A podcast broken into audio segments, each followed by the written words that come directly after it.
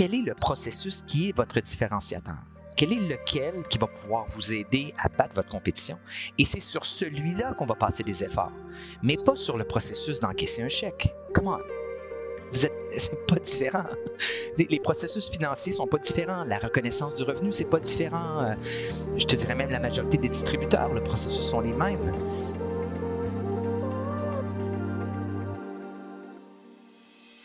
Salut, je suis Romain Collignon et bienvenue dans Structure, le podcast qui rassemble les dirigeants des plus belles boîtes du web afin de répondre à cette question. Comment se pilote l'hypercroissance? Car il ne faut pas se leurrer, transitionner de start-up à scale-up est un défi de taille. Recrutement de talent, fidélisation, système opérationnel, process et structuration. Dans ce podcast, on ouvre le capot et on met un coup de projecteur sur ce qui fait vraiment en interne le succès de ces entreprises web dont tout le monde parle. Alors si vous aussi, vous souhaitez scaler tout en gardant la boîte sous contrôle, Structure est fait pour vous. Je vous souhaite un bon épisode. Aujourd'hui, j'ai l'immense privilège de recevoir Martin McNichol, CEO de Guru Solution, le plus grand partenaire Canada de l'ERP NetSuite et l'auteur du livre How to Scale Up Your Business with Cloud Technology. Alors que fait concrètement Guru Solution? Je vais y aller avec mes mots. Ils accompagnent les entreprises à scaler grâce à l'implémentation, l'intégration et la customisation de solutions ERP dans le cloud. Alors je vous le dis tout de suite, cet épisode va être un peu plus technique que d'habitude et en même temps, je suis tellement enthousiaste à l'idée d'interviewer Martin parce qu'il fait partie, à mon humble avis, euh, des personnes les plus calées au monde, je dis bien au monde, sur ces sujets de structuration technologique. D'ailleurs, un grand merci à Jeremiah Curvers, fondateur de Polyslip, que l'on a eu dans l'épisode 6 pour cette euh, belle mise en relation. Martin, merci d'être avec nous aujourd'hui. Comment tu vas? Romain, merci beaucoup de l'invitation. Ça va très bien. Alors, Guru Solution, en quelques chiffres, c'est 13 millions de volume d'affaires, une équipe de 90 personnes réparties au Canada, aux US. Vous avez des clients aux US, euh, au Canada et aussi désormais en Europe. Et euh, vous avez cette reconnaissance d'avoir le plus haut niveau de qualification pour un partenaire NetSuite depuis plus de 10 ans. Euh, est-ce que tu peux nous parler de la genèse de Guru Solution et puis quel est ton rôle et quelles sont tes responsabilités dans cette boîte? euh, bien sûr, Romain. écoute, euh, j'ai fondé Gourou en, 2005 euh, et qui était une, suite logique de, ma carrière dans le consulting. J'ai commencé chez Accenture dans les années 90 et, et par la suite travaillé partout dans le monde, implanté des systèmes comme Oracle Financier, SAP pour des, des multinationales. j'ai vraiment eu le, privilège de travailler partout au monde. Fait des projets euh, euh, aux États-Unis, sur la côte ouest, euh, en Angleterre, en Allemagne. donc, c'était vraiment intéressant comme, comme début de carrière pour vraiment comprendre comment les, les, les, systèmes financiers et les, les complexités de déployer des systèmes ERP, donc Enterprise Resource Planning, sur, sur des grands projets. Et j'ai travaillé par la suite pour plusieurs autres boîtes et pour fonder la mienne en 2005. Et je me demandais quel modèle d'affaires choisir pour ma boîte. Donc, euh, j'ai travaillé dans le web, des sites transactionnels entre, les deux, entre euh, euh, ma carrière chez Accenture et, les autres boîtes que j'ai fait. Et à ce point-là, même dans les années 2004-2005, la production de sites web n'était plus euh, stratégique. Hein. N'importe qui était capable de, avec un, éditeur, faire du HTML, puis, puis faire un site web. Les sites transactionnels coûtent très cher à ce moment-là.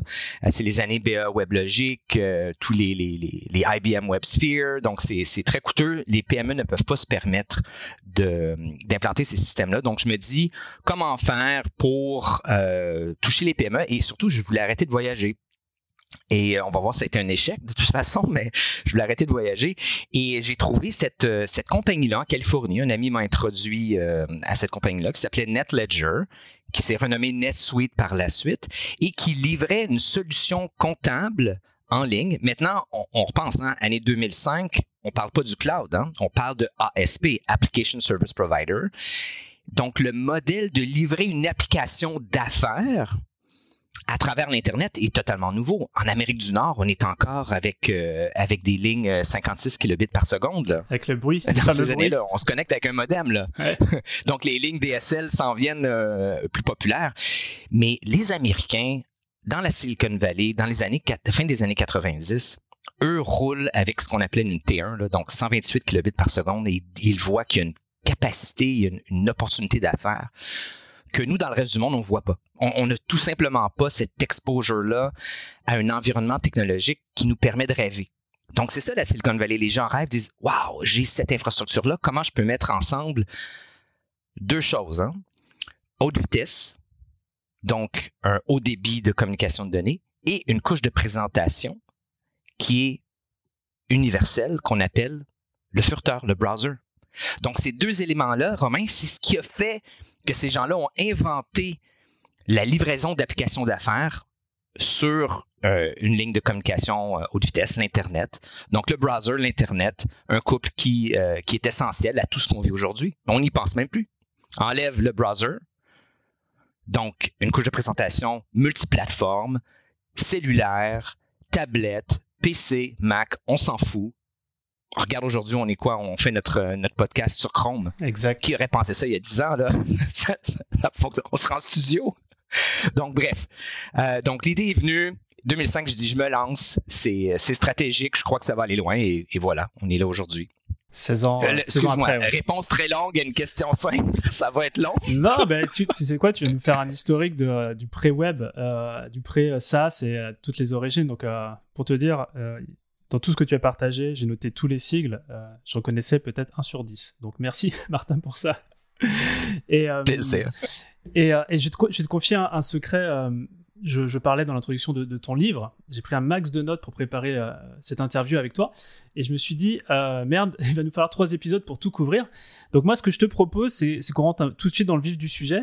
Et, Allons-y. Et est-ce que tu pourrais nous dire ce que c'est un ERP tu as parlé du cycle tout à l'heure. Et en particulier, c'est quoi un mhm. ERP dans le cloud? Alors, un ERP en français, hein, c'est un logiciel de gestion intégrée PGI. Au Québec, on, parle plus français que les Français. C'est vrai. mais un ERP à Paris, un PGI à Montréal. donc, euh, ERP, euh, donc les systèmes ERP ont commencé dans les, années, dans les années 80, mais ce que ça fait, ça permet à une entreprise de gérer toutes ses opérations à partir d'un simple système, d'un système unique.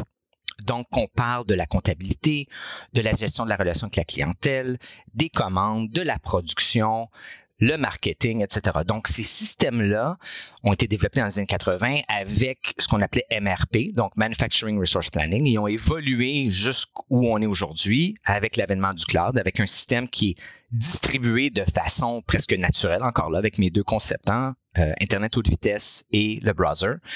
Et, c'est ce qui fait sa force. Euh, nous, nos clients qui ont vécu la COVID, au, mois de février, il y a deux ans, quand les gens ont dit on retourne à la maison, ils ont continué leurs opérations. Ils ont juste continué. L'équipe finance, on travaille de la maison. Marketing, on travaille de la maison. C'est sur ceux qui avaient des opérations comme de la distribution, du manufacturing. Eux, ils ont dû garder une équipe au bureau. Mais tout le reste, l'équipe de support était là tout le monde est à la maison, on travaille, on continue. Donc ça, c'est vraiment le, on a vu la force de, du modèle de consommation, si on peut l'appeler comme ça, du, système ERP. Mais un système ERP, c'est un système centralisé pour gérer toutes les opérations d'une entreprise. Alors tu parles de NetSuite, euh, vous, vous, implémentez surtout, essentiellement j'ai l'impression NetSuite. Est-ce qu'il y a d'autres ERP qui sont, euh, qui sont connus aussi sur la place? Absolument, il y en a beaucoup. Puis je te dirais, NetSuite était le le premier, le, un peu comme Salesforce, qui était le premier à, à, gérer un CRM dans un environnement SaaS, Software as a Service, euh, ou cloud aujourd'hui. Et maintenant, les autres, ont, les autres applications euh, sont en train de rattraper ou ont, un niveau euh, égal, euh, je te dirais SAP, euh, compagnie énorme allemande, qui eux ont rattrapé aussi avec un produit. Microsoft, Hein, qu'ils ont un, budget d'R&D annuel euh, qui permettrait à la NASA de mettre un homme sur la Lune à chaque année. Euh, ils ont rattrapé. Surprise. Euh, donc, tous ces compagnies-là livrent ce type d'application-là. Et à la fin, j'aimerais bien dire que, que l'outil d'Oracle, parce qu'Oracle a acquis NetSuite pour, pour, différentes raisons. Ils étaient investisseurs initialement dans l'application. ils sont copains-copains avec Larry Ellison, les deux fondateurs. et la technologie était celle d'Oracle. Mais à la fin, la comptabilité, c'est de la comptabilité. Et les mêmes règles sont suivies par tout le monde. Donc, à la fin, tout le monde suit le même livre. C'est une question de goût, c'est une question de look and feel, c'est une question de, de est-ce que l'environnement est Microsoft, est-ce que l'environnement est plus SAP, est-ce que les gens sont plus cloud, moins cloud? Et c'est une question, je te, je te dirais, presque religieuse à la fin mm. euh, qui dicte le choix de l'application. Mais nous, je te dirais, nous, on dit, on, nous, on est intégrateur NetSuite. Vous choisissez d'aller vers NetSuite, on est les meilleurs, on va vous aider. Mais, euh, mais il y a plein d'autres applications qui font très bien l'affaire. Ok, très bien, très bien. Euh, on a eu l'occasion de parler de cette évolution technologique dans le temps et j'aimerais te, parler là de la dette technologique. Je sais que c'est quelque chose sur lequel vous mettez un grand point d'attention. Euh, ou tu appelles ça aussi la roue de la mort, euh, comme tu le mentionnes dans, dans La roue de la mort. Dans, mon livre, j'appelle la roue de la mort. Donc, vous pouvez trouver mon livre sur Amazon, Scale Up Your Business with Cloud Technology. Hein, ça, c'est mon pitch, Romain. Oui, vas-y, Mais, euh, et voilà. Mais la roue de la mort, euh, c'est vraiment un, concept euh, que les gens qui sont en TI ou même en, en business qui doivent gérer une équipe technologique euh, vont reconnaître tout de suite et que moi j'ai vu plusieurs fois dans l'industrie, dans l'ère pré-web ou pré-cloud, où on met un système en place, euh, maison, on achète euh, dans le temps un disque, un CD, euh, un tape, dans le temps c'était même des rubans. On l'installe, on bâtit des serveurs ou on l'installe dans notre data center, on installe tout ça et là on a un nouveau système. Et là rapidement, rapidement le système, on doit le mettre à jour pour pas le mettre à jour mais le faire des modifications au système pour l'adapter à nos besoins. Donc, on commence à modifier le système. Comme j'aimerais bien dire, on, ouvre le hood, on, ouvre le capot et on commence à faire des modifications. Mais lorsque vous commencez à faire des modifications à votre voiture comme ça, vous ne pouvez pas la retourner au concessionnaire. Ils vont dire qu'est-ce que tu as fait, Romain? Mm-hmm. C'est quoi ce moteur? Je peux pas le supporter. Donc, ce qui se passe, c'est que à chaque année, les, les, les éditeurs de logiciels envoient des mises à jour. Donc, on envoie une mise à jour Romain, tu dois mettre à jour ton système à la dernière version. Là, tu dis, mais moi, je peux pas. Parce que la nouvelle version demande euh, un serveur plus puissant, demande plus de capacité de storage, etc. Donc, ce qui se passe, c'est que l'update, si on veut, la mise à jour, devient un projet, devient un projet et qui n'apporte aucune valeur business autre des, souvent autre que juste euh, colmater des brèches de sécurité. Donc, l'équipe TI est prise à faire une mise à jour d'un système qui n'apporte aucune valeur pour la business. Donc ça, c'est une dette. Alors j'appelle ça la roue de la mort parce qu'à chaque fois qu'il y a une de ces patchs-là qui arrive, c'est un projet. Et là, les gens se disent, mais là, j'ai besoin de la, nouvelle, euh, de la nouvelle version parce que je dois faire du commerce électronique, je dois faire du EDI, je dois faire telle chose. Et là, ça devient des projets énormes. Et c'est là où les gens TI deviennent complètement submergés, les budgets explosent juste pour gérer l'équipement en place. Et tu t'écartes de ton cœur de business, c'est ce que tu partages. C'est est-ce qu'on passe du temps à gérer son système informatique, son parc, ou est-ce que effectivement on se concentre sur la, valeur ajoutée auprès de nos clients? Romain, j'aime bien dire dans le mot TI, qu'est-ce qui est plus important pour les gens en affaires? C'est le T ou la U? C'est la technologie ou l'information? C'est l'information. On s'en fout de la T. Mm-hmm. la technologie, on s'en fout. C'est un outil pour livrer de la valeur business. Et pour moi, qui est ingénieur en, informatique et architecte technologique, c'est un peu, euh, c'est un peu, euh, c'est de l'hérésie pour moi de dire ça. La technologie est pas importante, mais c'est la réalité. La technologie, c'est un outil qui nous permet de livrer une valeur d'affaires. Et c'est, les, les, fournisseurs de, d'applications SaaS, eux disent, nous, on va faire la techno. Vous êtes des experts dans votre entreprise. Utilisez les outils, nous, on s'occupe du reste. Ok, superbe. Écoute, je me suis fait une, réflexion autour du, cloud. Ça m'a bien fait réfléchir à cette préparation d'interview avec toi. Et, certainement parce que euh, on travaille, nous, dans, nos masterminds, les entrepreneurs que l'on regroupe. Euh, sont des entrepreneurs qui sont peut-être plus jeunes, peut-être plus technophiles, et ça me paraît des fois une évidence d'utiliser des applications de type euh, SaaS, comme si c'était un standard. il n'en reste pas moins qu'à un moment donné, euh, il faut savoir choisir ces applications, les faire communiquer entre elles, les faire évoluer. Et moi, j'aimerais un peu savoir ton approche sur comment gérer toutes ces briques technologiques qu'on va utiliser dans, dans sa boîte. Tu nous parles dans, ton livre de Scalable Stack. Euh, c'est quoi exactement? Le stack. Le stack, ouais.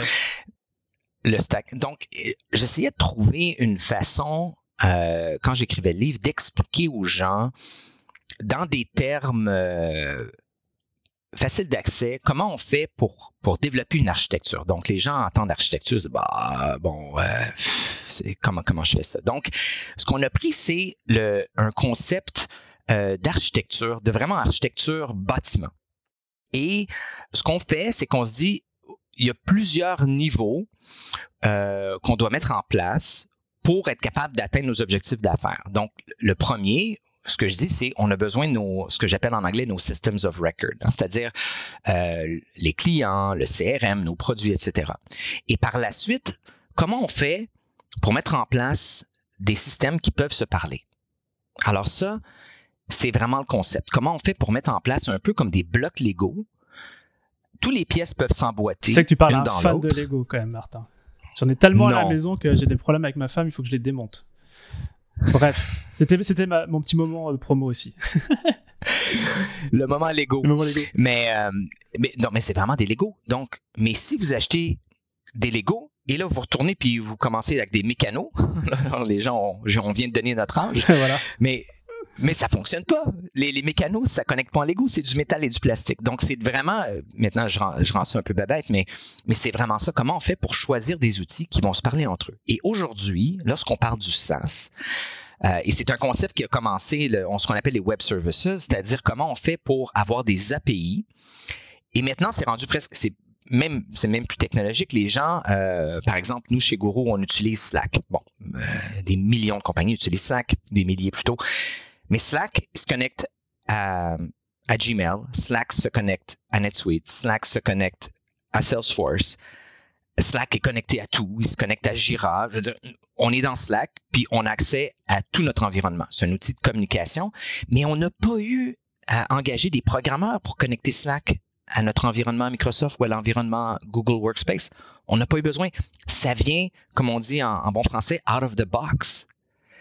Donc, c'est ça la valeur d'un scalable stack. Comment on met des outils en place qu'on peut remplacer? Demain matin, je veux remplacer euh, mon stack Google par un stack Microsoft. Slack va continuer de pouvoir communiquer avec ces outils-là. Donc, c'est vraiment la même chose pour les systèmes d'affaires, c'est-à-dire comment je mets un système financier avec des API qui peut se connecter à un autre CRM, qui peut se connecter à un autre système marketing, à un autre système manufacturier. Euh, par exemple, on a beaucoup de nos clients qui, euh, qui ont grandi et maintenant ils sont rendus à faire des acquisitions. Donc, Financial Planning and Analysis, FP&A, devient important. Donc, les outils de NetSuite se connectent avec des outils BI, d'intelligence d'affaires, et là, ils peuvent utiliser des modèles et commencer à faire de la modélisation pour faire ces acquisitions-là. Mais lorsqu'ils sont partis leur, business, ils n'avaient pas besoin des outils de, de Financial Planning and Analysis. FP&A était zéro dans les cartes. Mais comment on fait pour arriver à un point où on dit j'ai besoin de ces outils-là? Et je peux dire il y a une application pour ça. Je clique sur un bouton, l'application est là, je la connecte. Donc, c'est vraiment ça le concept. Euh, on a des clients qui ont parti euh, des, euh, des compagnies où ils vendaient des tables de billard. Maintenant, c'est le plus gros distributeur de meubles et de tables de billard sur Amazon. Mais sur, aux États-Unis, à l'automne, ils ont le Thanksgiving puis ils ont le Black Friday. Et le Black Friday, c'est une journée de haut volume. Les gens mettent des, rabais un peu partout. Les Américains deviennent complètement fous ils font 300 000 commandes par jour. 300 000 commandes par jour sur Amazon, cette compagnie-là. Et, mais on a pu les, les connecter, EDI, sur Amazon, Web Services, et, et, voilà, EDI avec leurs fournisseurs à eux un peu partout en Europe, euh, Web Services avec Amazon, ils roulent sur NetSuite, 300 000 commandes par jour. Allez, hop, c'est terminé. Mais ils ont le même système depuis 10 ans ils n'ont pas eu à changer NetSuite parce que le système a grandi avec eux. Le fournisseur de services a dit, moi, je peux aller plus loin avec toi. Hmm. Donc, c'est un peu ça le scalable stack. Comment on fait pour choisir des outils qui vont se parler? De plus en plus, ces choix-là sont facile à trouver. Euh, les fournisseurs de services, vous allez sur leur site web, euh, vous allez sur application ou intégration et vous voyez toute la liste des fournisseurs à laquelle ils se connectent. Vous pouvez le magasiner comme ça. Euh, Romain, dans, les années 90, le gros débat était comment on fait pour avoir le, single sign-on c'est-à-dire on, on, ou les, les, les répertoires, les, les, Microsoft LDAP, comment on fait pour arriver dans une entreprise puis avec un mot de passe et euh, un user ID, comment je peux accéder à toutes mes applications?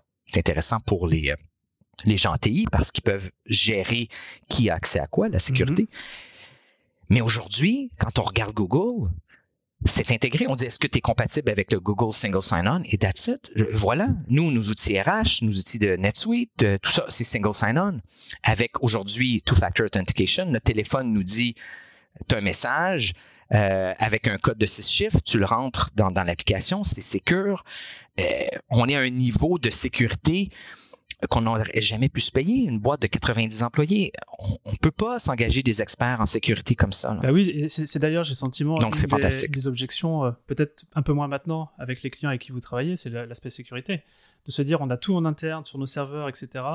On passe sur, euh, sur une solution dans le cloud. Euh, c'était un sujet pour, pour toi au cours des, précédentes années? Absolument. Et on le voit de moins en moins. Je te dirais, et, c'est là où j'aborde l'aspect religieux, où nous, on posait la question aux gens, est-ce que vous êtes ouverts à vos applications, soit dans un mode cloud? Et quand les gens, on, allait les voir, là, et quand on voyait leur serveur dans un garde-robe sur du tapis de 3 cm, tapis rouge, avec, euh, avec l'extension au sol, pas de power backup, puis dit nous la sécurité c'est important, on garde tout chez nous, on dit ok, on se revoit, on se revoit plus tard. Euh, donc c'était religieux, mais maintenant les gens sont de plus en plus sensibilisés que ils ne peuvent pas dépenser ils n'ont pas plus de ressources que Google ou que Microsoft ou ces autres compagnies-là pour gérer la sécurité. Et c'est ce qui est important. Il y a un problème de sécurité. Ces compagnies-là vont le gérer. Ils ont les ressources et le personnel et l'expertise pour le faire. Mais ça n'enlève pas la responsabilité de l'usager d'utiliser les bonnes pratiques. Si les mots de passe sont sur un petit papier jaune post-it collé sur l'écran, c'est sûr que la sécurité n'est pas là. Si les gens n'ont pas mis à on euh, la double authentification avec le téléphone cellulaire, je m'excuse, mais il y a personne qui qui va vous aider. Vous avez des brèches qui, qui, qui sont en place. Euh, euh, pour les banques, j'ai une collègue qui, euh, qui a une entreprise et il y a eu la fraude au, au contrôleur où quelqu'un s'est fait prendre, s'est fait, s'est fait passer pour des comptables ou leur bureau d'avocat. Tu dois transférer des, des fonds en Chine et ils l'ont attrapé à la dernière minute parce que c'est le banquier qui a appelé la, la, la, la CEO. Mais s'ils avaient eu les petits tokens, tu sais ce que je veux dire, mm par les petits tokens, c'est des, des, petites pièces de plastique avec un, un, code de six chiffres. S'il y a plus qu'une personne et ces gens-là attaquent les, les, les, les gens les plus juniors, s'ils avaient eu ça, ils ne seraient pas rendus là. Mais ça, c'est des mesures de base de sécurité, peu importe la méthode d'accès du système. Et, et ça, ça, ça, ça, ça demande de l'éducation. Et ce n'est pas un problème technologique. Non, mais maintenant, comme tu dis, c'est out of the box. C'est-à-dire quand tu, utilises la plupart des solutions euh, dans le cloud, c'est ça fait partie du package. Absolument. Mm. C'est euh, tu touches euh, quelque chose là sur lequel j'ai envie d'approfondir, c'est future proof enterprises. C'est une de tes promesses dans, dans, le livre, notamment de, de, de, si on pourrait traduire ça comme construire des boîtes qui, qui ont la structure pour relever les challenges du futur. Alors la sécurité, ça en fait partie. Mais de ton expérience, quelles sont les conditions gagnantes euh, pour une entreprise, mais aussi peut-être dans le mindset du, CEO face à ces changements qui arrivent euh, pour construire le futur? Puis, euh, c'est une très bonne question, Romain. Puis, lorsqu'on regarde les, choix, on revient au scalable stack, on revient à la, à, la suite d'applications choisies pour, pour opérer l'entreprise. Et si on regarde le, type d'application et on regarde les clients qui les, utilisent, comme par exemple, si on regarde une application comme, puis j'irai même pas dans l'ERP, là, parlons courriel, parlons Google, bon, Gmail. Et Gmail, nous, on a commencé avec Gmail, Corpo, il y a, euh, je me souviens plus il y a combien d'années, ça doit être il y a 15 ans. Et euh, aujourd'hui, l'entreprise est au complet. Aujourd'hui, il y a des, des, des, États au complet aux États-Unis qui, qui sont sur Google Platform, des universités, des campus, des, des dizaines de milliers d'étudiants qui sont sur la plateforme Google. Ça, c'est scalable. C'est-à-dire qu'on commence à 1, on peut aller à 10, on peut aller à 100 000. Et je n'ai pas besoin de changer mes serveurs. J'ai peut-être besoin de payer plus cher. Souvent, c'est le cas. Ça, c'est sûr. et, et, souvent, ils ont des options enterprise euh, où il y a plus d'options, donc des options plus sophistiquées. Mais la valeur de ces produits-là, c'est qu'ils vont vous offrir une option, encore là en bon français, good enough. C'est assez bon pour une entreprise et souvent on va les voir. Hein. On dit good, better, best. Là, on voit ça dans les options. Il y a trois options. Le package de base, euh, le plus populaire et le avancé. Puis il y en a d'autres options quand on appelle qu'on peut aller même plus loin. Mais c'est ce choix-là qui permet de passer d'une version à l'autre, qui aide les gens à commencer petit. Comme NetSuite, par exemple, on a des clients qui vont, euh, vont l'acheter avec 10 euh, usagers. Mais ils savent qu'ils peuvent monter leur entreprise. Et on, a beaucoup de nos compagnies qui sont allées publiques sur NetSuite. Mais ils ont commencé à 10 usagers. Ils ont, ils ont passé de QuickBook, puis on dit, oh, non, là, ça fait plus. on, est, on est trop grand. QuickBook est une bonne application, by the way. Maintenant, cloud. Euh, une petite boîte, euh, 5-10 employés, tout le monde est au même endroit. Même, il y a de la collaboration maintenant parce que l'application est cloud. Avant, c'était sur un laptop, hein, quand les gens étaient chanceux. Donc, on peut passer de ça et aller vers un ERP. Et le ERP va nous suivre. Euh, on a très peu de clients, on en a de, clients qui ont passé de NetSuite à SAP, mais on parle à des échelles de milliards de dollars de chiffre d'affaires. Donc, imaginez, vous avez une application qui peut vous partir de 10 employés à des milliers d'employés. Et là, à un certain point, il y a des limites euh, au cloud où, euh, comme j'aime bien dire, on utilise le cloud pour les processus d'affaires qui sont les mêmes pour tout le monde. Il n'y a pas de différenciateur, right? C'est de valeur, mais je leur dis aux gens, hein, euh, c'est beau NetSuite, là, mais c'est pas votre système comptable qui va faire votre différence dans le marché. I hate to break it to you, mais c'est pas ça. Mais leurs applications qui font une différence, leurs différenciateurs, ça, c'est ce qu'ils doivent développer. Et c'est le système qui doit mettre les efforts pour développer un système qui va pouvoir les aider à battre la compétition. Et ce système-là va pouvoir se connecter au reste de l'écosystème. Donc, c'est là où on arrive aux limites des systèmes cloud partagés, euh, où on doit passer de l'application de base, les fonctions de base d'une entreprise. Puis quand je parle de base, hein, CRM, distribution, euh, je veux dire, si vous n'êtes pas Federal, si vous n'êtes pas FedEx, je m'excuse, mais votre système de distribution, c'est pas votre différenciateur.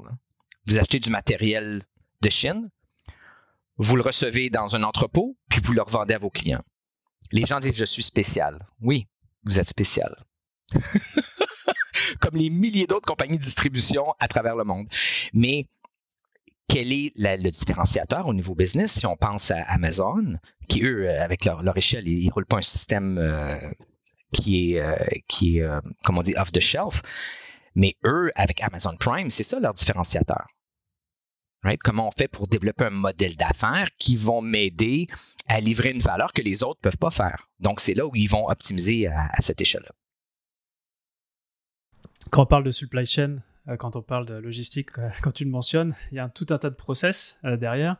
Et, j'imagine que quand vous implémentez un ERP basé dans le cloud, vous regardez l'ensemble des process d'une boîte pour ne rien louper, hein, marketing, sales, finance, etc.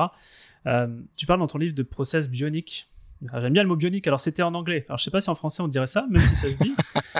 je, crois que c'est bilingue, bionique. Ouais, je pense que c'est bilingue. Mais j'ai trois questions euh, parce que du coup, c'est hyper bien marketé, un process bionique. Mais du coup, j'ai trois questions pour toi à ce sujet. Euh, bah, déjà, la première, c'est quoi pour toi un process bionique euh, Et puis, allez, on, on, reste sur la première question pour l'instant. Qu'est-ce que c'est un process bionique Écoute, dans mes années chez Accenture et ailleurs où on faisait de l'implantation de systèmes ERP, le, le processus d'implantation était quand même bien rodé par la nature des applications qui étaient euh, maison. Donc, on s'assoit avec le CFO, avec l'équipe finance, ou avec l'équipe marketing, l'équipe de vente, puis on, prend un tableau blanc, puis on dit, quel est votre processus? Où voulez-vous aller? Quelle est votre vision? Et là, on passe des mois à faire ça, puis après, on prend un système avec des processus existants et on les modifie tous sur des mois et ça leur coûte des millions de dollars pour mettre un truc en place. Nous, on dit, mais un processus bionique, on part de la fin. Tout le monde le fait de la même façon et voici ce qui existe. Voici un processus de la commande jusqu'à l'argent dans le compte de banque. Où êtes-vous différent? Puis là, on les challenge. Mais par la suite, comme je disais tout à l'heure, il faut vraiment trouver quel est le processus qui est votre différenciateur quel est lequel qui va pouvoir vous aider à battre votre compétition? Et c'est sur celui-là qu'on va passer des efforts, mais pas sur le processus d'encaisser un chèque. Come on. Vous êtes, c'est pas différent. Les processus financiers sont pas différents. La reconnaissance du revenu, c'est pas différent. Euh, je te dirais même la majorité des distributeurs, le processus sont les mêmes.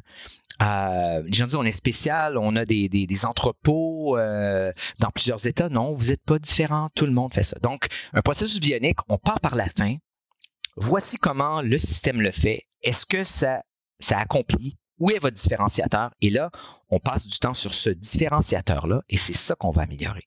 Et non pas tout le reste. Donc, on va beaucoup, c'est beaucoup plus rapide d'arriver à améliorer ce processus-là au lieu de passer tout notre temps sur des processus qui sont, franchement, entre moi et toi, euh, c'est pas le différenciateur. Ça fait la même chose. Et ce processus différenciateur, c'est là où se trouve toute la valeur de la boîte. Donc, euh, tout intérêt à. Mais c'est de le trouver. C'est lequel ou quelles sont les, les, les, les pépites d'or dans ces processus-là qui fait que les gens vont avoir du succès par rapport à leurs compétiteurs?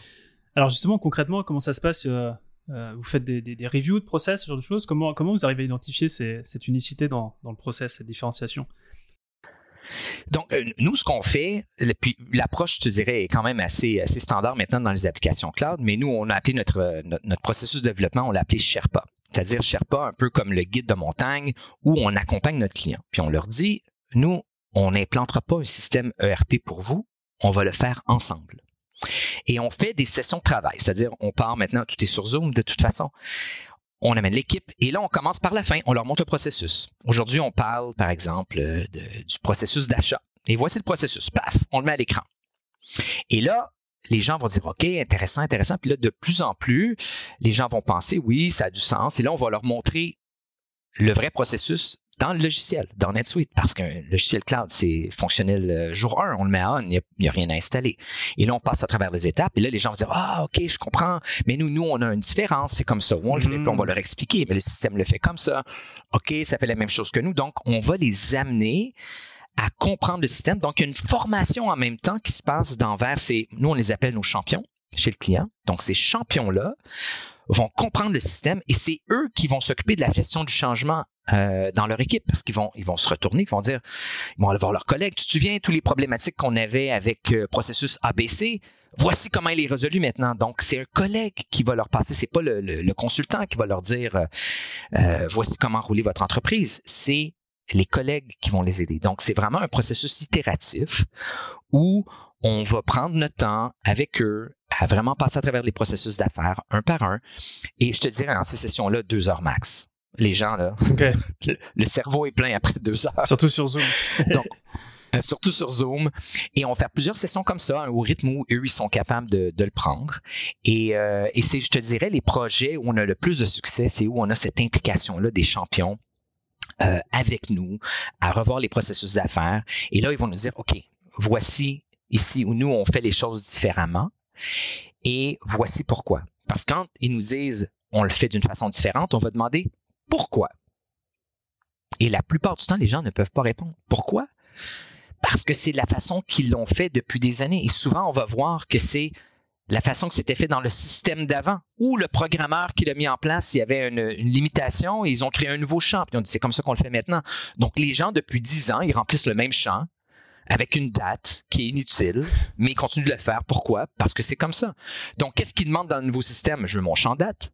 Non, non, mais t'en as pas besoin de ton champ date. Oui, mais je le veux. Donc, c'est vraiment de les questionner pour ne pas faire un Frankenstein du système ERP et se retrouver avec un, en gros, de recréer le même système qu'ils avaient avant, mais sur une nouvelle technologie, c'est pas l'objectif. S'ils veulent aller plus loin, il faut changer de génération. Et ça, ça veut dire du changement. Et est-ce que les gens aiment le changement, Romain? Très peu. Non, les gens n'aiment pas le changement. Quand ça change, ils n'aiment pas ça. Et pourtant, c'est la seule constante. Ils changent leur bureau de place. oui, mais c'est la seule constante, tout change. Donc, nous, on est des agents de changement euh, dans des compagnies qui veulent changer, mais pas vraiment. Ils aimeraient qu'on reproduise le même système, euh, au début, les gens me disaient, euh, euh, Martin, je veux que les fonctions sur mon clavier m'amènent des, fonctionnalités. Quand je fais F4, ça m'amène mes commandes. Quand je fais F6, ça m'amène mon inventaire. OK, voici, je t'introduis à la souris. souris, client, client, souris. Ça va, ils le prennent bien? non, pas toujours. Pas toujours. mais, maintenant, c'est, on, n'est on est plus au même endroit, mais mm. il faut retourner dans les années 2000 où euh, beaucoup de gens roulaient encore avec des, vieux IBM, avec des écrans verts, là. des systèmes mainframe euh, ou des AS400, et il y en a encore. là. J'imagine tout à fait. Donc, c'est tout un, c'est un paradigme très différent de passer d'un outil comme ça vers un outil cloud dans un browser sur un PC. J'aimerais euh, peut-être faire un, un, petit, un petit parallèle sur, sur la, scalabilité et la vision. Alors, note, j'étais agréablement surpris de voir que, que, ton bouquin était préfacé par Bernard Nisch, fondateur voilà, de Gazelle dont on a parlé d'ailleurs dans, dans, un, dans, un, podcast avec euh, Jonathan Léveillé euh, il, y a, quelques temps. Et j'ai le sentiment que le déploiement technologique, il est en lien étroit avec la vision du business. Euh, c'est-à-dire qu'on ne peut pas se dire on va mettre en place quelque chose si on ne sait pas où est-ce qu'on va. Et, et j'aimerais un petit peu te questionner sur la méthode ou les choses à prendre en compte quand tu fais des choix technologiques pour que ces derniers viennent supporter la vision avec laquelle tu souhaites emmener l'entreprise. C'est une très bonne question. Je te dirais que si tu m'avais posé cette question-là, euh, il y a dix ans, je t'aurais répondu de façon différente. Euh, après, euh, je te dirais, près de 20 ans en affaires, on s'aperçoit que nos, nos prémices, lorsqu'on met en place des, des outils ou un plan d'affaires, se réalisent seulement en partie. Donc, on va avoir une idée et on va aller de l'avant et probablement que ce qui va se passer à la fin va être très différent de ce qu'on avait pensé initialement. Et euh, je donne des conférences dans les universités euh, à Montréal, à McGill et aux autres études commerciales. Et je donne une conférence que j'appelle le secret de l'entrepreneuriat. L'ego, l'ignorance et la chance. et les gens sont quoi? C'est, pas la, la vision, la mission? Je dis non, c'est l'ego, l'ignorance et la chance. Est-ce que tu, c'est, les est-ce que tu peux creuser sur les trois facteurs? Je suis curieux. Eh oui, donc, donc l'ego. L'ego de penser que tu vas réussir ou tout le monde autour de toi a échoué. L'ignorance de ce qu'il y a devant toi. Parce que si tu savais ce qui t'attend comme entrepreneur, tu prends tes frocs et tu cours dans la direction opposée. Et la chance, les gens, écoute, je lisais un, livre que j'ai terminé hier de, Phil Knight. Phil Knight, c'est le fondateur mm, de Nike. Mm. Il a créé ses mémoires. Euh, et euh, Phil Knight, en conclusion de son livre, il dit les gens sous-estiment la part de la chance dans le succès de leur entreprise. Énorme, énorme. Maintenant, appelle ça ce que tu veux. Lui, évidemment, euh, il a écrit son livre, je crois qu'il avait près de 80 ans. Euh, il devient plus, on devient plus zen. Il parle, est-ce que c'est le Tao? Est-ce que c'est Dieu? C'est qu'est-ce que c'est? Est-ce que c'est le, le, Puis il commence à, avoir plein de parallèles entre euh, entre sa vie et euh, il tombe dans la numérologie. Là, il m'a perdu. Mais mais au-delà de tout ça, la chance est, est vraiment importante. Donc, lorsqu'on prend un choix aujourd'hui sur notre stack technologique, sur notre modèle d'affaires, sur où on va être dans 10 ans. On n'a aucune idée. On n'a aucune idée. Donc, prendre des bons choix technologiques vers un stack qui est scalable, qui va nous permettre de grandir ou de changer de direction. Donc, avec un système qui est flexible, on peut dire, tu sais quoi, on pensait que c'était une boîte de service qu'on est en train de bâtir, mais on a développé un produit et maintenant, au lieu de facturer des heures, on doit facturer des annuités sur un modèle récurrent. Donc, si vous devez à ce moment-là mettre en place un nouveau système comptable pour faire ça, c'est problématique. Euh, chez Gourou, on a développé un produit l'an passé. Euh, puis le, le, niveau d'entrée du produit était quand même assez bas, 2000 dollars. 2000 dollars récurrents annuels. Et à chaque fois, l'équipe finance dit, OK, on envoie un courriel, on envoie ça au client, le client paye par virement bancaire, là, on communique avec l'équipe de produits, on peut le mettre, on peut le, on peut le, maintenant, on peut l'installer chez le client. Donc, on a dit, mais pourquoi on fait ça? On a un système cloud? Donc, on a contacté des fournisseurs de cartes de crédit. Le connecteur est déjà dans NetSuite. On a dit, go, on met ça de l'avant. Le plus long, ça a été de signer les papiers avec les fournisseurs de cartes de crédit. Mais une fois, la, partie technologique était facile. Les gens maintenant vont en ligne, peuvent acheter le produit, ils mettent leur carte de crédit et voilà, on le met en place. Donc, qu'est-ce qu'on a fait? On a sauvé le temps des gens en finance. On a sauvé tout le back and forth dans Slack ou dans des courriels pour d'autres compagnies qui pourraient être nous, on est tous dans Slack. Donc, tout ça, c'est sauvé, c'est fini. C'est fini. Les nouveaux clients rentrent, ils signent les contrats, EcoSign, et voilà, il n'y a personne qui touche un bout de papier. Il n'y a pas eu d'appel téléphonique. C'est réglé. Mais ça, on n'aurait jamais pu euh, deviner ou même prévoir qu'on aurait un produit qui aurait une chance commerciale et quel produit ça va être et quel va être le processus. Aucune idée. La chance. Et le lancer. Ouais, alors là, il y a du talent qui est impliqué ici, mais il y a un peu de talent là-dedans. Donc, évidemment, la base euh, est, que vous connaissez le métier vous connaissez son métier. Et je te dirais, lorsque j'ai débuté mon entreprise, je croyais que la connaissance du métier était l'atout l'atout principal à la réussite, elle l'est à un certain point. Mais le côté marketing euh, est très important. Et encore là, la chance de, rencontrer les bonnes personnes, les bons partenaires, euh, le bon banquier. Euh, tous ces gens-là, avoir des gens avec lesquels on a une bonne relation qui peuvent nous aider à grandir. Ouais. Moi, si je regarde un peu mon histoire entrepreneuriale, ça a toujours été des rencontres et des conversations qui ont fait prendre l'entreprise un, nouveau virage ou accélérer. Toujours, toujours, toujours. donc, je te suis, je te suis là-dessus. J'aurais une, dernière question à te, partager euh, autour du, stack d'outils, puis après, je pense qu'on va, on va entamer le, virage de, la fin de l'interview. Euh, c'est une question qui est assez personnelle pour la boîte. On a, nous, un stack d'outils, euh, voilà, SaaS, qui fait tourner la boîte. Et, j'ai un sentiment à partager sur deux choses que j'aimerais te partager. le premier, c'est que j'ai le sentiment qu'on n'exploite pas assez chacun des outils. Voilà, on les a, on les utilise, mais j'ai le sentiment que, bah voilà. Première question, c'est quelle est ton approche par rapport à ça? Comment s'assurer de bien exploiter les outils? Et puis ensuite, c'est de me dire, il y a toujours mieux, tu vois? On a notre stack, et puis toujours en train de rechercher s'il n'y a pas euh, des choses un peu plus up-to-date à utiliser. Euh, c'est quoi ton avis sur ces deux, sujets-là? Donc, deux choses. La première, la formation, la formation, la formation. Donc, les gens, même nous, même les gens en finance, euh, ils doivent suivre les mises à jour. Et nous, évidemment, on est une boîte de conseils, donc nous, on informe nos clients, on leur fait des, des, webinaires à chaque fois qu'il y a une nouvelle version. Et, nos gestionnaires de compte vont contacter nos clients. Est-ce que vous saviez la nouvelle version NetSuite, vous avez telle, telle fonctionnalité, vous aviez ce problème-là dans vos systèmes. Maintenant, il y a une nouvelle fonctionnalité qui pourrait vous aider. Donc, on leur vend plus de licences et on est capable de les aider à résoudre un problème d'affaires. Mais cette formation-là, cette culture-là doit rester dans l'entreprise. On peut les aider, mais les gens doivent continuer à s'informer et à lire et à, s'informer sur leurs outils. Il faut bien le comprendre, l'outil. Euh, puis je te dirais, comme, ingénieur, j'ai une déformation professionnelle. Euh, j'ai acheté une nouvelle voiture récemment. J'ai lu le manuel. Pour moi, c'est évident. On lit le manuel. Ben, on, passe à travers et on lit les fonctions. Mais le vendeur était surpris qu'il dit Est-ce que tu veux passer plus de temps que je t'explique les fonctionnalités? Je dis Non, je vais lire le manuel. Mais c'est la même chose pour un système ERP, Romain. Il faut lire le manuel. Euh, donc, mais comme je te disais, peut-être par des formations professionnelles. Maintenant, ton deuxième point. Est-ce qu'il y a un outil qui peut faire mieux? Des fois, il y a des outils qui font un peu mieux et des fois, il y a des outils qui vont nous aider à faire beaucoup mieux. Et là, on va choisir, je dois avoir l'outil qui fait beaucoup mieux pour une bonne raison, nouveau modèle d'affaires, euh, je crois que ça va m'amener plus de business, etc. Et c'est là que l'écosystème, le scalable stack rentre en jeu.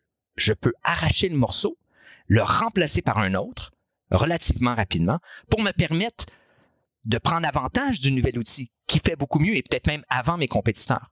Donc le fait que l'environnement est homogène nous permet de connecter ces différentes applications-là par le même protocole, donc les mêmes types d'API, est un avantage compétitif. J'ai pas besoin de, faire un projet de six mois dans SAP pour une nouvelle fonctionnalité CRM. Je déconnecte, je reconnecte, ou je j'achète un nouveau module si mon fournisseur de service le permet. c'est vrai que c'est peut-être beaucoup plus facile aujourd'hui de, se dire je, je, peux tenter autre chose. Et puis, limite, c'est un peu comme les portes d'une salle de saloon. Hein on ouvre les portes, ça fonctionne, mais on peut tout à fait revenir si, euh, si, euh, si la solution n'était pas adaptée. Ça va des deux côtés. Ça va des deux côtés. Écoute, super. Euh, Martin, je te propose de, passer sur la fin de l'interview. J'ai quatre questions que j'aimerais te poser. Je t'invite à y répondre de la manière la, plus succincte possible. on a parlé beaucoup de stack d'outils, mais moi je suis curieux, qu'est-ce que vous utilisez, vous, au, sein de, au sein de la boîte? Nous, si on regarde le, cœur, c'est la commande. Donc, on utilise NetSuite. pour tout ce qui est communication, on utilise euh, le, stack de Google, donc Google Workspace, euh, Google Doc, Google Drive, euh, tout intégré avec notre système ERP, donc tous nos documents de, design, tout le partage d'informations que le client se fait dans Google. on utilise Zoom. Zoom est notre logiciel pour communiquer avec nos clients. C'est notre système téléphonique aussi. on utilise aussi HubSpot. Mm-hmm. Euh, pour, pour l'équipe marketing qui préfère HubSpot à, l'outil qui est dans NetSuite, qui est natif. Plus facile pour eux, les gens le connaissaient déjà. Donc là, vois, tu vois, c'est un choix religieux.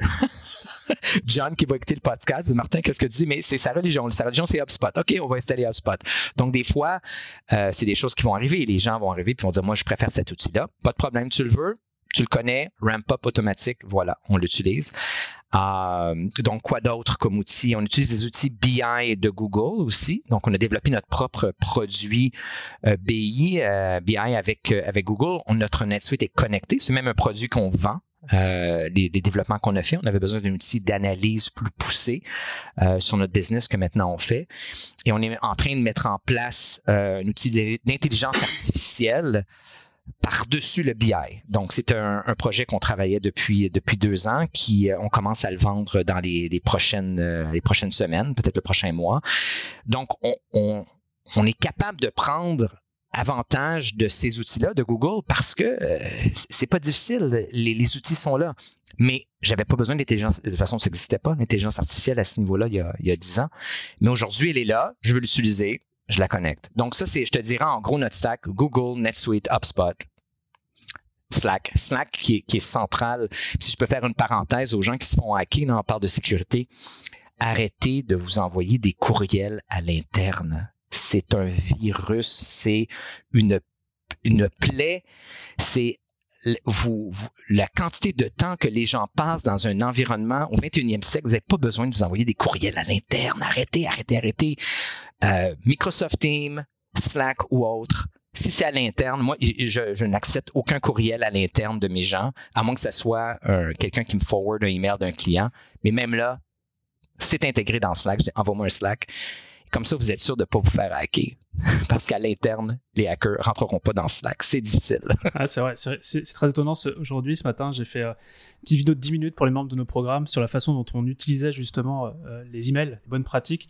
Et mon premier point philosophique était un email n'est pas. N'envoie pas de email Ouais, les emails sont juste pour les communications externes. Sinon, c'est Slack. Et surtout, euh, ce n'est pas une to-do list. Donc, non. Donc, on, nous, on utilise Asana pour, pour, pour, pour transférer les emails en tâches. Mais euh, bon, écoute, de ce que j'entends, on a une religion qui est très similaire, hein, en tout cas au niveau du stack. Et voilà. On est des convertis. Exactement. Euh... Des apôtres du cloud. Des apôtres du cloud. Ah tiens, ça pourrait faire un bon titre de podcast. C'est ton prochain podcast, euh, Romain. Les apôtres du cloud, épisode 1. Et écoute, est-ce qu'il y a une ressource qui t'a aidé en termes de structuration pour Guru? Maintenant, à 2005, on est en 2022. Que ce soit un livre, un podcast, un mentor. Si tu avais un truc, une ressource à me partager, ce serait quoi? Absolument, c'est Vern Harnish. Hein? Vern Harnish, on en a parlé, qui, qui écrit la préface. Et, euh, écoute, euh, je vais te raconter, Romain, et tu décideras de le couper si tu veux à la fin, mais j'ai rencontré Vern à Barcelone. Donc, Vern, iconoclaste un peu, déménage à Barcelone avec toute sa famille il y a, une dizaine d'années. Et moi, je suis dans des Entrepreneurs Organization, IO, et tout le groupe, on, on prend l'avion, imagine-toi là, 40 CEO, sur le compte de dépenses à Barcelone. C'était épique. Mais bref, on allait voir Vern parce que Vern ne voulait pas venir à Montréal. Il faisait froid à Montréal. Fait qu'on était à Barcelone. Et là, Vern nous fait une présentation de son truc et il fait la promotion de son deuxième livre. Donc, son premier livre était mon inspiration, qui était The Rockefeller Habits.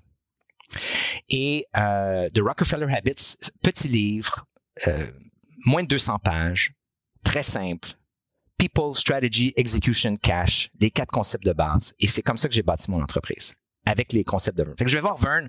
Et là, Vern, il nous présente son livre, puis là, il montre son livre. Là, c'est, une brique, hein, son deuxième livre. c'est Scaling Up? Scale Up Your Business. Ouais, c'est ça. Scaling Up, là, c'est une brique. Là, c'est, c'est, c'est 3 cm d'épais. Là. Mm. C'est, je l'ai lu, je l'ai lu.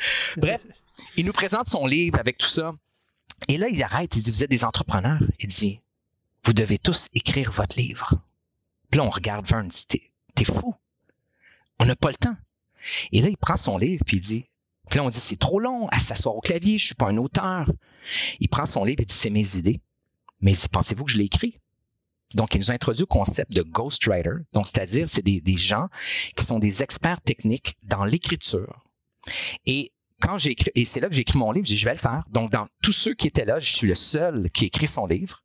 Donc, j'ai pris mes idées, mes concepts et tout ça, j'ai travaillé, j'ai trouvé un, écrivain, c'est sa profession, c'est des, des, gens qui écrivent des, des, brochures techniques, et on a passé du temps, et ces gens-là ont raconté l'histoire dans mon livre. Donc, c'est tous mes concepts, et ces gens-là peuvent vous aider. Donc, j'aimerais encourager les entrepreneurs qui sont là d'écrire votre livre, écrivez votre histoire, écrivez pour aider les autres à comprendre, vos clients à comprendre ce que vous faites. Et c'est c'est une entreprise, c'est un, c'est un effort qui va durer six mois, moi ça m'arrive neuf mois l'écrire avec cette personne-là, mais ça vaut la peine. Et euh, vous laissez, c'est votre legacy, vous laissez quelque chose en arrière, c'est votre manifesto. Hmm. D'ailleurs, How to Scale Up Your Business with Cloud Technology, tu l'as écrit en quelle année? Je l'ai écrit, écoute, ça fait maintenant, ça fait maintenant cinq ans, je crois. Donc neuf mois de travail pour un investissement de 5 ans. Oui. Et encore plus. Oui, c'est génial. Puis on en parle aujourd'hui. Oui, et les concepts sont encore très, très actuels très, très, même, très actuel. Euh, et ben écoute, on va, je te propose de faire un, petit, euh, un petit plongeon, ou tout au moins dans le futur. Euh, j'aimerais que tu imagines que j'ai une bouteille de champagne en l'honneur de, de, Guru Solution, et, j'aimerais savoir à quoi on trinque dans un an, toi et moi. et aujourd'hui, quel est peut-être le challenge que tu dois résoudre pour, pour, pour qu'on puisse trinquer à ce beau succès? Je te dirais, nous, notre, notre objectif chez Guru, notre mission, c'est d'aider les entreprises à croître avec les technologies cloud. C'est vraiment ça notre objectif. Et nous, notre plus grand succès, là, où on est le plus fier, c'est d'aider les entreprises à grandir avec le cloud. Et nous, euh, je te dirais, la majorité de nos clients initialement étaient aux États-Unis. Maintenant, on est de plus en plus de présence au Canada et au Québec. Les gens euh, adoptent au Québec et au Canada de plus en plus les technologies cloud. On est toujours quelques années en arrière des États-Unis. Et euh, je te dirais, ma, plus grande fierté est que la majorité des entreprises sont sur des applications cloud et peuvent grandir. Ils ne sont pas bloqués par, euh, ces, euh, je te dirais, par les, les problématiques des applications maison qui, qui les empêchent de croître. C'est que c'est vraiment ça notre, notre mission. Et, euh, et de plus en plus, c'est d'avoir de plus en plus d'entreprises qui vont être capables de, de, rouler ce modèle-là et les éduquer et les aider à grandir. Puis moi, il n'y a rien qui me fait plus plaisir d'entendre un entrepreneur qui me dit, Martin, euh, j'ai lu ton livre, vous nous avez aidés, on est rendu ici maintenant. C'est grâce au travail que vous avez fait. Merci beaucoup. C'est ma plus grande euh, gratification, Romain. Superbe. Donc, on boit à ça. OK. On À la croissance des entreprises. Croissance des entreprises grâce au cloud. Au cloud. Évidemment. Euh, je vais te demander une dernière, de, travailler un tout petit peu et de te demander si tu pouvais nous résumer en trois pépites l'échange que l'on vient d'avoir, les trois éléments que tu voudrais absolument que notre audience euh, bien repartent avec, euh, ça serait quoi ces trois pépites? Alors les trois pépites, c'est designer votre environnement scalable stack. Choisissez des outils qui vont vous permettre de croître et de grandir, qui ne vont pas vous limiter. Ça, c'est la place. Deuxième, on a parlé des processus. Déterminez quels sont vos processus, qui sont votre différenciateur. Et la fin, ma troisième pépite, hein, ego, ignorance et chance arrêtez de penser trop. vous ne contrôlez pas. vous n'êtes pas en contrôle. Allez-y et ayez du plaisir. Merci énormément Martin pour cette entrevue. Euh, vous pouvez retrouver Martin, euh, je vous invite vraiment à lire le livre, euh, vous pouvez le retrouver sur, sur Amazon, j'imagine. How to Scale Up Your Business with Cloud Technology. J'ai passé un excellent moment avec toi. merci aussi d'avoir pu vulgariser tous ces, tout, tout cet écosystème, cet environnement et nous avoir partagé l'histoire aussi euh, du SaaS. Euh, je, renverrai euh, quiconque me posant la question sur cette interview. je te dis encore une fois merci et puis à très bientôt. Merci Romain. Merci d'avoir écouté cet épisode de Structure, j'espère qu'il vous a plu.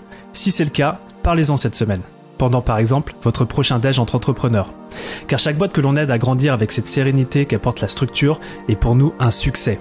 Un succès pour le dirigeant et surtout, ne l'oublions pas, un succès pour le bien-être de ses équipes. Maintenant, si vous souhaitez contribuer encore un peu plus à cette mission, abonnez-vous et laissez-moi un commentaire sympa accompagné du fameux 5 étoiles sur Apple Podcast. Ça fait toujours plaisir. Et évidemment, si on peut vous aider à connecter et à échanger avec d'autres entrepreneurs qui sont eux aussi en hypercroissance, c'est notre métier. Envoyez-nous simplement un email à structure@romaincollignon.com et on trouvera forcément un groupe d'entrepreneurs fait pour vous. À bientôt.